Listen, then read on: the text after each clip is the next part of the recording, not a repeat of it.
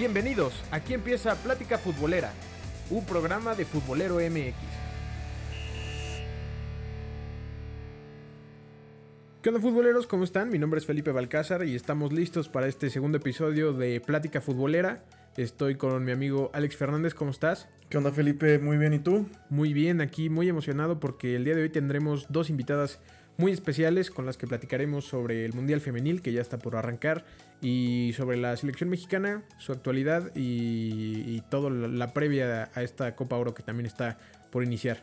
Claro que sí, vamos a, a tener dos este, invitadas que además son expertas en los temas con los que vamos a hablar con ellas. Vamos a estar con América Durán de Eleven Legends, que es un portal especializado todo en la difusión y en la promoción de la, de la liga femenil. Es eh, experta en todos los temas del fútbol femenil, en tanto mexicano como extranjero. Y Mari Carmen Lara, que es una comentarista deportiva muy destacada, y hoy nos van a estar acompañando. Bueno, futboleros, pues estamos enlazados eh, vía telefónica con América Durán de Eleven Legends. Eh, América, ¿cómo estás? Hola, ¿qué por la invitación a nombre de Eleven Legends para hablar del fútbol femenil que tanto nos apasiona y qué mejor de la Copa del Mundo que ya está a nada de comenzar. Sí, ya está a nada de comenzar y este y no sé si quieras platicarnos un poquito para que nuestra audiencia conozca qué es lo que hacen ahí en, en Eleven Legends. Bueno, Eleven Legends más que nada, pues nos enfocamos a, al fútbol femenil. Nuestro fuerte es la Liga MX femenil aquí en México. Eh, captamos los momentos importantes de cada uno de, los partidos, la esencia de pues de los partidos, de las futbolistas, para pues llevar como ese mensaje de inspiración a inspiración y apoyo al fútbol femenil. Claro, y bueno, pues consideramos que ustedes sean como la, mejor opción por todo lo que han hecho para poner en el mapa a la Liga MX femenil que pues cada año va creciendo un poquito más. Este, pues justo para hablar ahora de, de la Copa del Mundo. No, pues muchísimas gracias por tomarnos en cuenta para esto y pues sí, esta justa mundialista tan importante a nivel mundial que pues ya va a comenzar. Lamentablemente México no va a poder participar esta vez, pero claro que vamos a ver un desborde de fútbol impresionante. Sí, lamentablemente la selección no logró calificar para esta edición. Pero platícanos, para ti, ¿quiénes serían tus selecciones favoritas para ganar el Mundial? Bueno, yo tengo varias, ¿eh? Para mí, yo creo que avanza Francia como anfitriona. Me gustaría también ver a Estados Unidos, que bueno, ya sabemos el paso que tiene en mundiales, ya cuatro finales disputadas, tres ganadas y una sola perdida, pero creo que también ahí Estados Unidos va a estar dando pelea muy fuerte. También creo que avanza no a final, pero sí a fase eliminatoria Suecia. Yo creo que entre esos tres equipos va a salir el campeón. Y también el caso de Noruega, ¿no? Con la baja de su jugadora estrella Ada Hegerberg, que pues eh, de, decidió no acompañar a la selección porque estaba en condiciones, viene de ganar la Champions.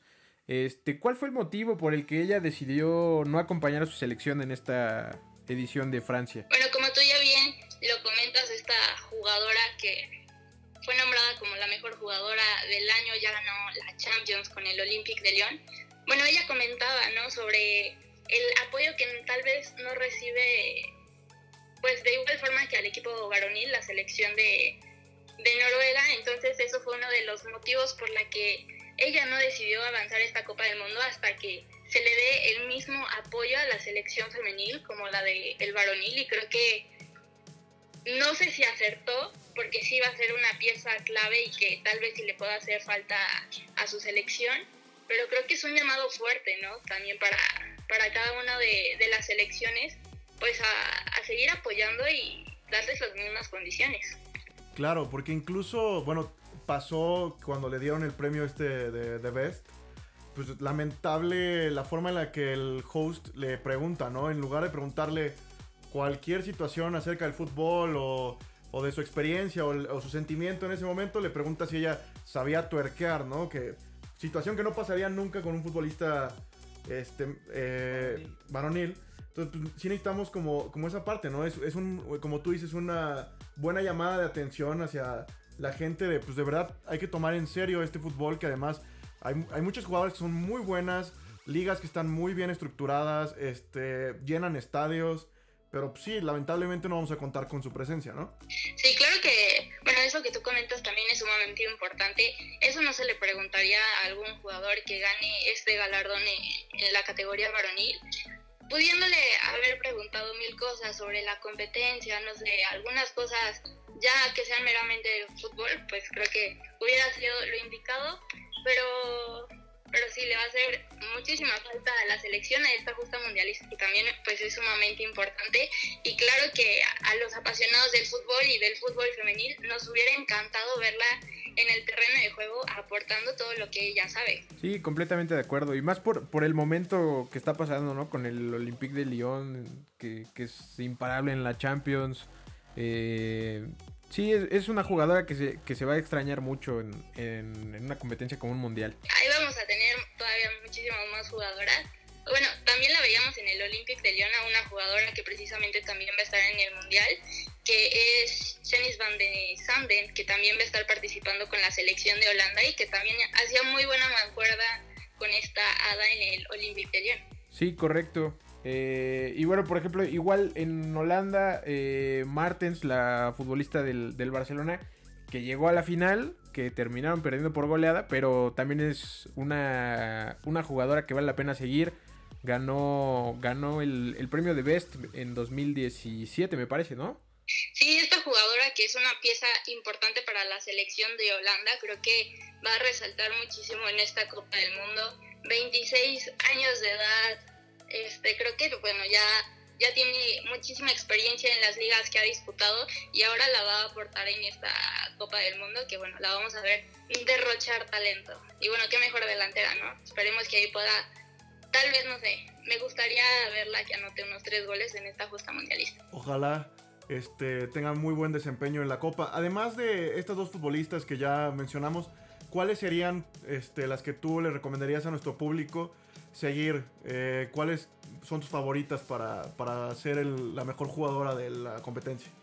Bueno, una de mis favoritas para este mundial es Marta. Ya sabemos la calidad de esta delantera brasileña que lo ha demostrado pues a lo largo de muchísimo tiempo. Es un icono del fútbol femenil. Ha sido nombrada cinco veces como jugadora del año por la FIFA. También es la máxima goleadora en mundiales con 15 dianas.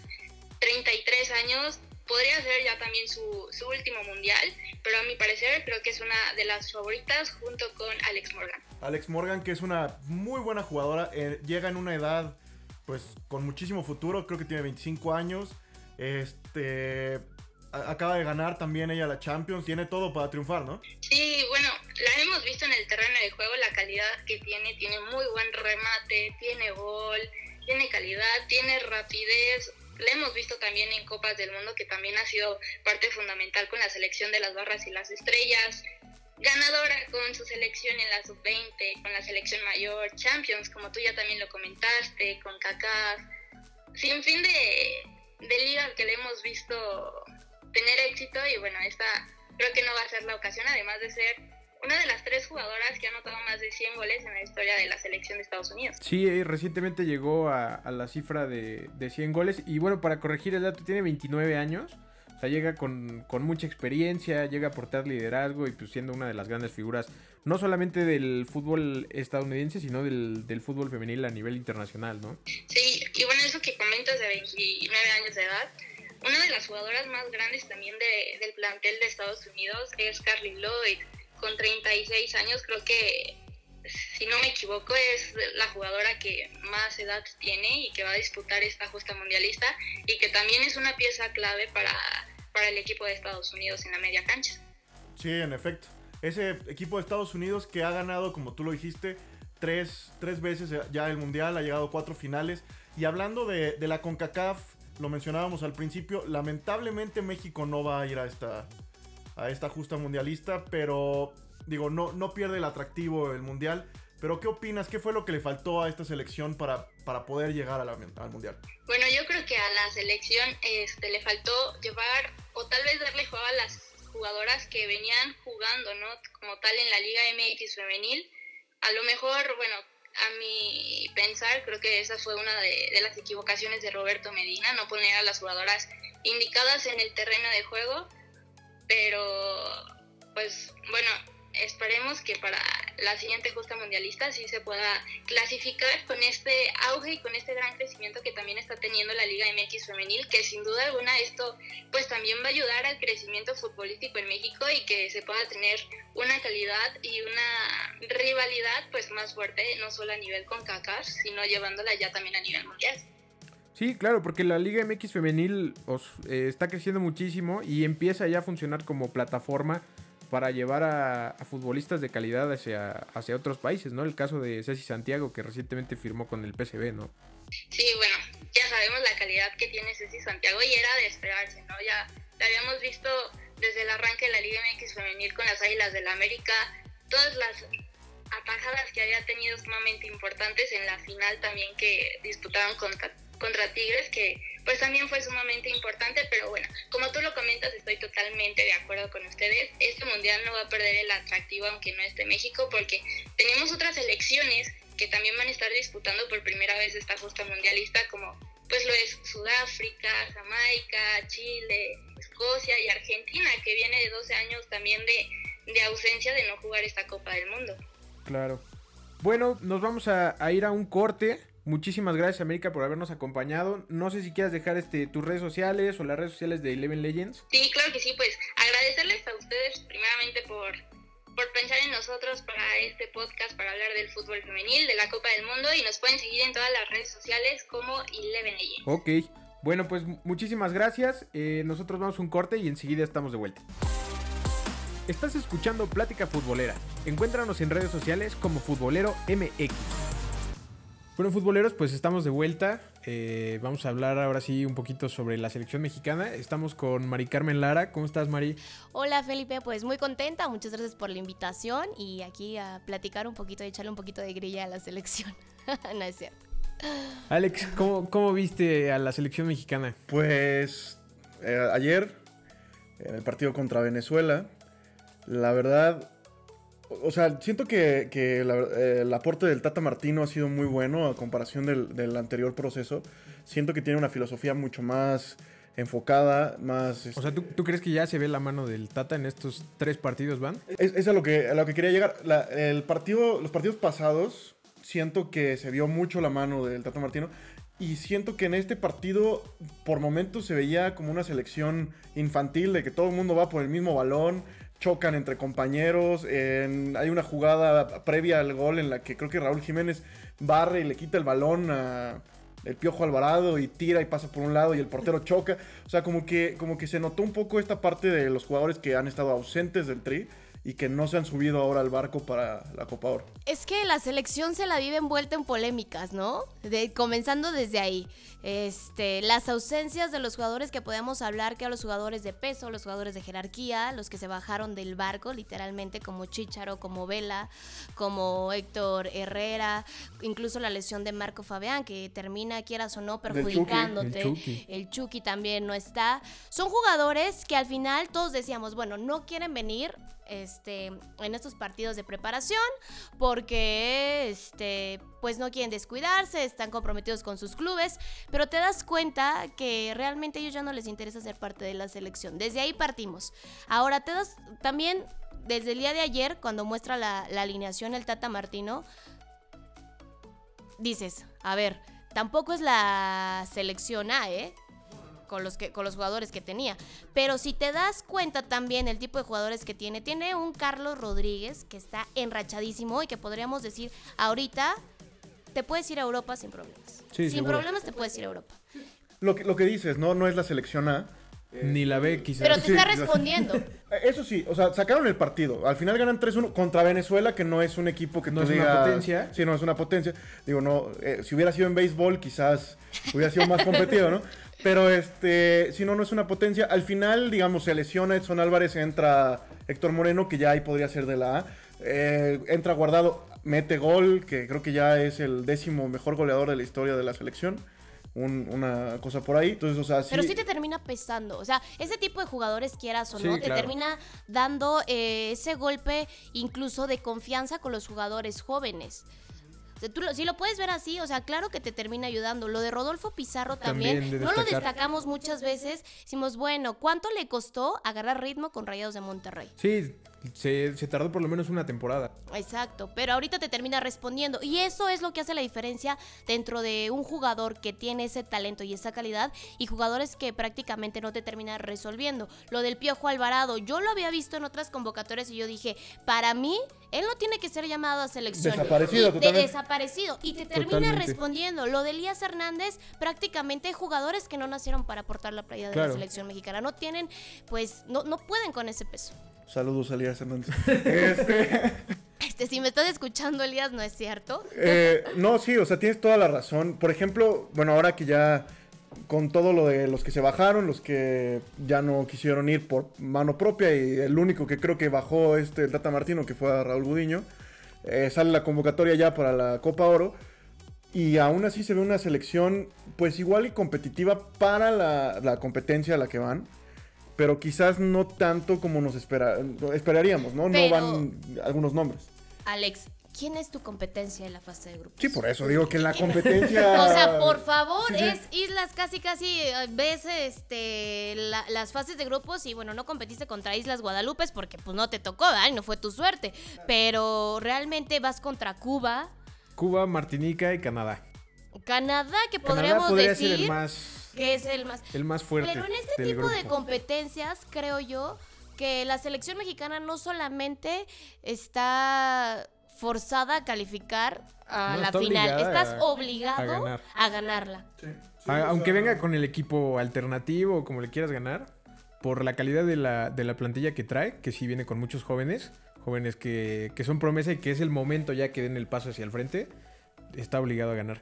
También quería decir el caso de Eric Gutiérrez, ¿cómo lo vieron? O sea, porque se fue a Europa y se fue como con esa promesa de que era el mediocampista que iba a suplir en su momento a Andrés Guardado, pero como que todavía le falta un, un pasito ahí.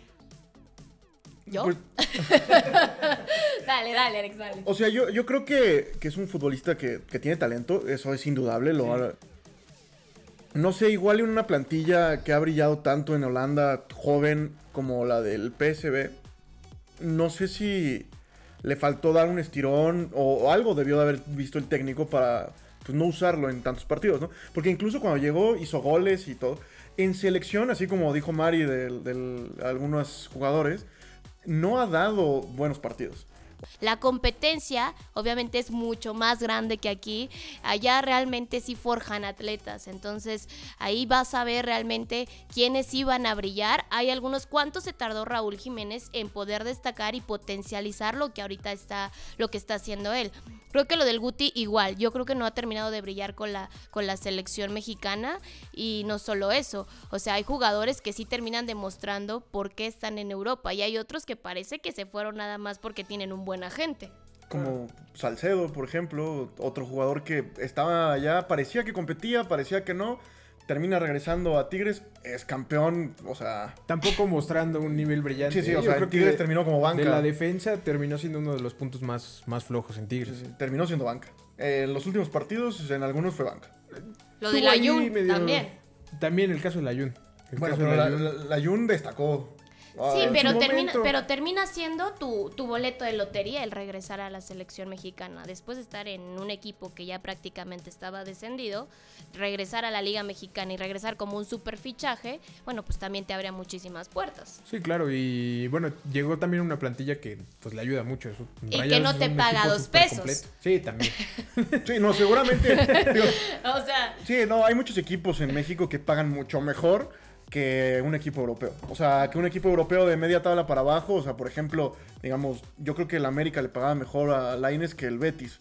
Digo, ahí Laines se va buscando un lugar del sueño europeo, ¿no? Pero sí hay muchos equipos, América, Tigres, Monterrey, concretamente, igual y Santos, que te pagan, si eres figura, te pagan un poquito más de lo que te pagaría un equipo de... Que también el de- cartel de del torneo. Ayun en España no es el mismo que tiene aquí. O sea, aquí es un jugador mucho más reconocido que, que lo que pudo haber hecho en España, a pesar del tiempo que, que estuvo allá. y qué errores garrafales tenía también, También. en España. También, también. En España y en México, ¿no? O sea, Quizás su mejor momento fue en el Porto, ¿no? Tuvo Sí, pero ahí es cuando ves las realidades que son completamente diferentes. En España eres prácticamente un jugador que pese a los errores estás borrado porque no tienes la calidad y en México eres un jugador plus, eres un jugador de élite pese a los errores que tengas. Hablando del Porto, Héctor Herrera, ¿le va a ir bien en el Atlético? Pues no le va a ir primero bien. esperemos que, que Que se firme, ¿no? porque ya se- ya se tardó un poquito eso de que ya lleva en Madrid como una semana y todavía no. Todavía no se terminan de arreglar. Bueno, en el caso de que se diera el, el fichaje de, de Héctor Herrera en el Atlético, llega para ser titular, para hacer cambio de lujo, para jugar en el Atleti B. Yo, yo lo veo de titular, sobre todo con las bajas que va a tener el Atlético esta temporada. ¿no? Se va Grisman, se va Godín, este, jugadores de peso, que quizás es como la, la espina dorsal de, de ese Atlético de Madrid. Y yo creo que sí se puede encontrar un buen hueco y más por la calidad que ha tenido. O sea, compromisos de capitán en el Porto, este, dio una buena Champions.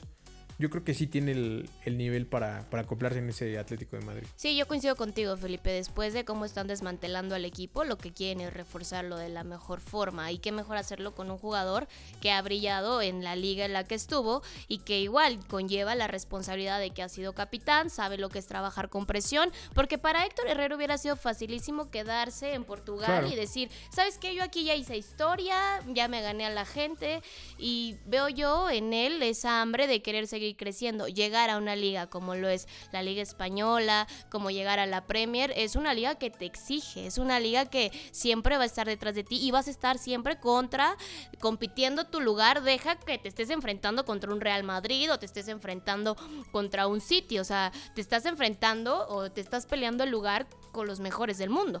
Sí, claro, y, o sea, totalmente de acuerdo. Aparte llega en una edad mucho más madura, una experiencia mucho más vasta. Lo que decíamos de Raúl Jiménez, que igual en el Atlético le fue muy mal, pero ya después, eh, a una edad mucho más como madura, avanzada, como quieran llamarlo, ha logrado triunfar en el, en el equipo Wolverhampton, ¿no?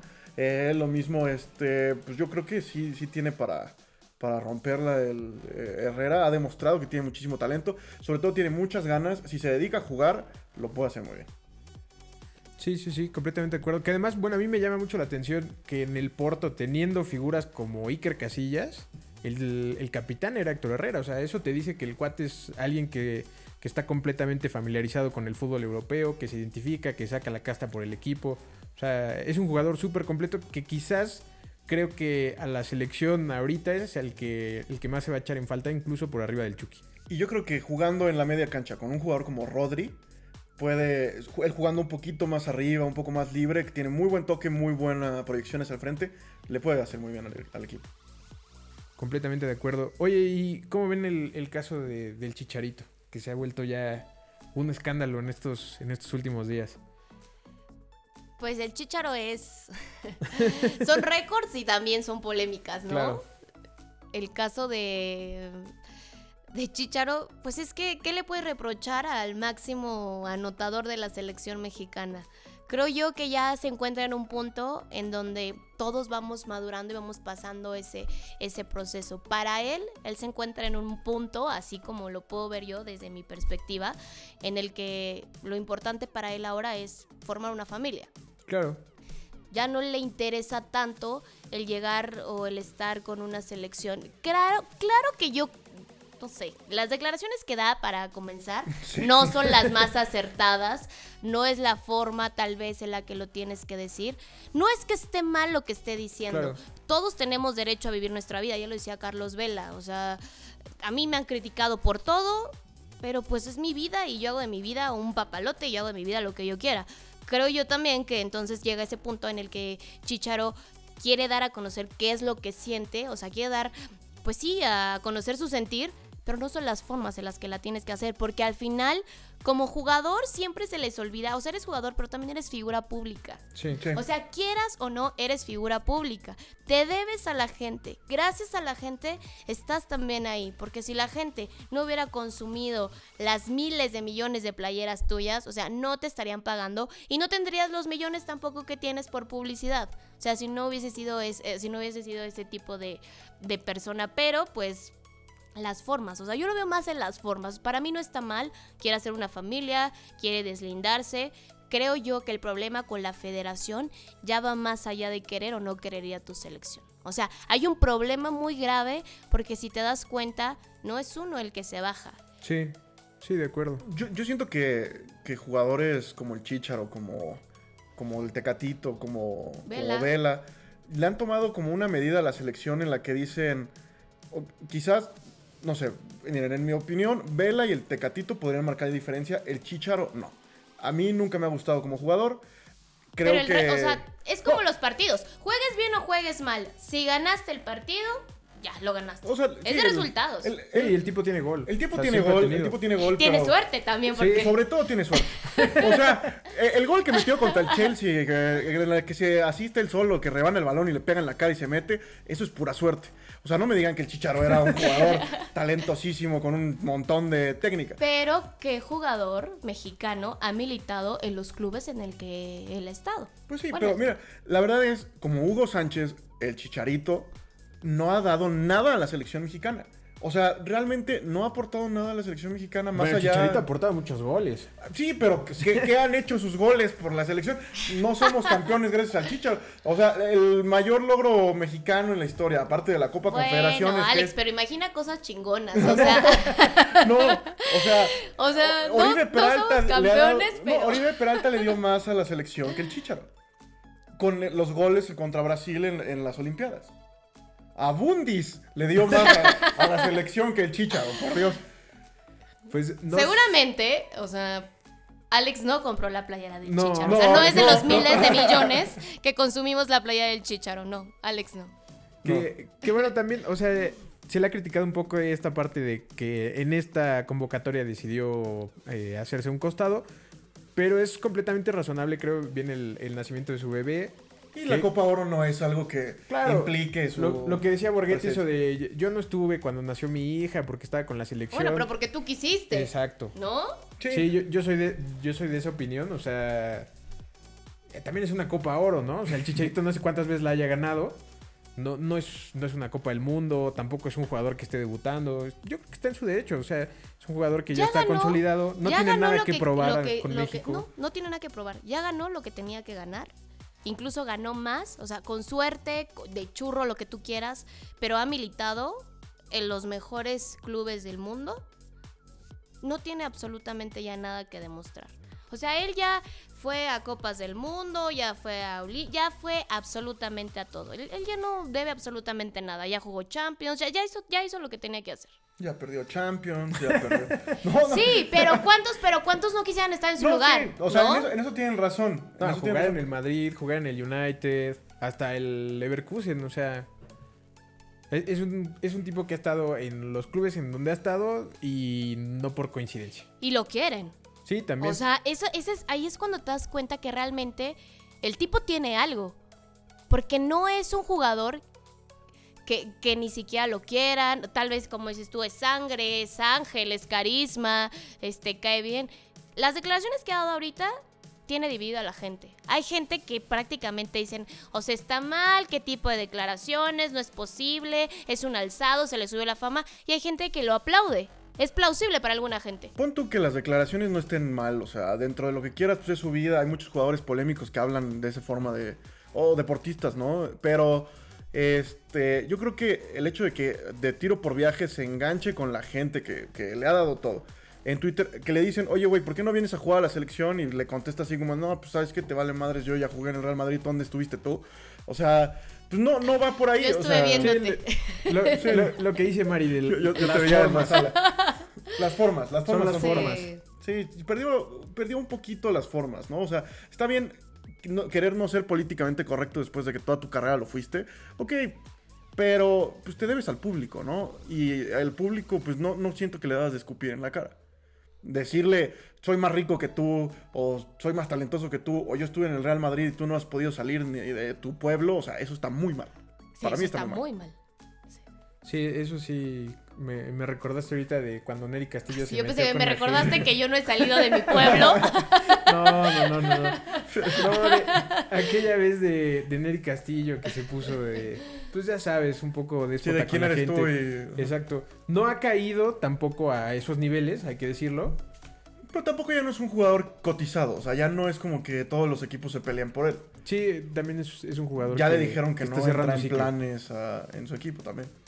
Bueno, eh, pues para, para cerrar ya este, este tema, les hago la pregunta: ¿México va a ser campeón de la Copa Oro? No creo. ¿No crees? Yo siento que tiene que serlo, pero pues no sé. Esta selección. ¿Sí se o no, formando- Alex? ¿Sí o no? No, no. Lo- los tres ya coincidimos en que creemos que debe ser Debe ser. el campeón. no Está obligado. Está obligado. Estás obligado a ganarlo. No, no va a ser. No va a ser. Le faltan muchos jugadores que pueden ser líderes. Guardado ya va de salida. No va a ser. Lo que pesa no estar en una Copa América, ¿no? La Ujú. verdad. Sí, también. O sea, de- esta es la, esa es la realidad. No te puedes poner a competir, no puedes decir que tienes talento, no puedes foguearte, porque prácticamente es como si compitieras con equipos de la tercera división. pues sí, salvo O sea, Estados Unidos. Hay mucho, exacto, Estados Unidos, Canadá, dime otro. Mm, Se te tiene que complicar, se te tiene que complicar El Salvador o Guatemala o ese tipo de, de selecciones. Jamaica, que los echó la vez pasada, ¿no? Pero incluso te ríes, o sea, la risa de Alex es la expresión que toda la gente tiene. ¿Cómo una selección con tanta inversión, con jugadores de calidad, con jugadores que militan en Europa, con jugadores de no sé dónde, con jugadores que ganan miles, cientos de, que, o sea, lo que tú quieras, te elimina a Jamaica? Sí, selecciones, digamos, menos.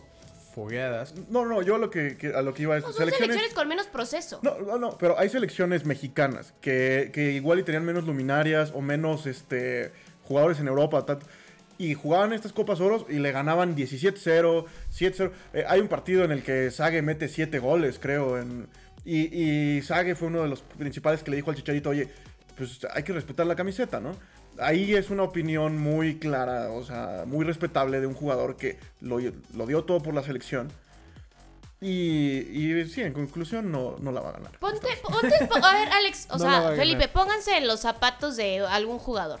¿Contra quién vamos en la fase de grupos? Cuba, Martinica. Martinica y, y Canadá. Tú como jugador, o sea, como el Chucky o como Héctor Herrera, estás a punto de cerrar un fichaje, le estás rompiendo, ya jugaste Copas Oro, ya fuiste a Mundiales, ya mil cosas más. ¿Quieres realmente venir a la Copa Oro? Si estás a punto de fichar con el Atlético de Madrid. O sea, hay que ser conscientes. No, no es Hay prioridad. que ser conscientes y hay que ser objetivos también. No, no es prioridad. No es prioridad, pero te No. puedo jurar que si estuvieras en una competencia como es la Copa América, que vas a medirte contra Argentina, que vas Ah, a claro. medirte contra Brasil, que vas a medirte contra Chile, Cambia contra. Paraguay, ellos estarían hoy aquí. Sí, seguramente sí. Esa es la realidad. O Pues sea, es, es que ¿qué, qué proyección te puede dar duele Oro? decirlo, pero esa es nuestra realidad. Dicen, somos los amos y los reyes de CONCACAF. Oye, sería una burla que no lo fueras. Pues sí. Y bueno, por muchos años no le pudimos ganar, hasta, ganar a Estados Unidos, ¿no? Pero bueno, Mari, muchísimas gracias por haber estado con nosotros. No, muchísimas gracias a ustedes por invitarme. Espero que sea la primera de muchas.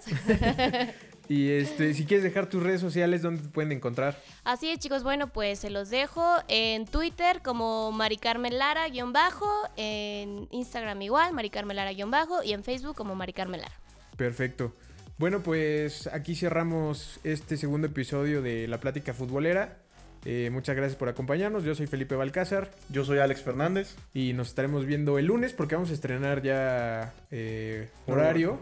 Nuevo horario. Vamos a estar lunes y, y jueves subiendo, subiendo este podcast. Así que nos pueden encontrar en todas las redes sociales como Futbolero MX y ahí estaremos el lunes. Muchas gracias por escucharnos.